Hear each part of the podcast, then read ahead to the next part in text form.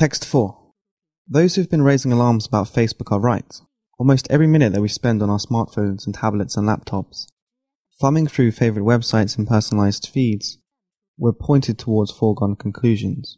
We're pressured to conform, but unseen puppet masters on Mark Zuckerberg's payroll aren't to blame. We're the real culprits. When it comes to elevating one perspective above all others and herding people into culturally and ideologically inflexible tribes, nothing that Facebook does to us comes close to what we do to ourselves. I'm talking about how we use social media in particular and the internet in general, and how we let them use us. They're not so much agents as accomplices, new tools for ancient impulses, part of a long sequence of technological innovations that enable us to do what we want. And one of the things we want is to spend more time with people who think like us and less with people who are different. Facebook is catalyzing or amplifying a tendency that was already there. The internet isn't manipulated to give us right or left, conservative or liberal, at least not until we manipulate it that way. It's designed to give us more of the same, or whatever the same is. It goes with the fiction we read, the movies we watch, the music we listen to, and, scarily, the ideas we subscribe to. They're not challenged, they're validated and reinforced. By bookmarking given blogs and personalizing social media feeds, we customize the news we consume and the political beliefs we're exposed to as never before.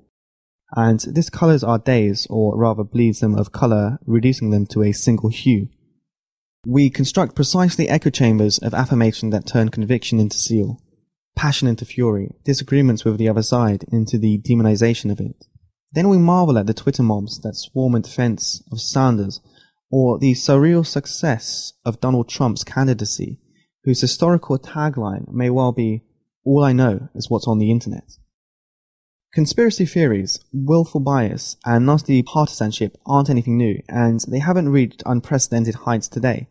But what's remarkable and sort of heartbreaking is the way they're fed by what should be strides in our ability to educate ourselves. The proliferation of cable television networks and growth of the internet promise to expand our worlds, not shrink them. Instead, they've enhanced the speed and thoroughness with which we retreat into our enclaves of the like-minded. Every tap, swipe, and keystroke distorts what comes next, creating a tailored reality that's closer to fiction. Facebook, along with other social media, definitely conspires in this. But that's not about some magician's algorithm. It's about a tribalism that has existed for as long as humankind has, and is now rooted in the fertile soil of the internet, which is coaxing it toward a full and insidious flower.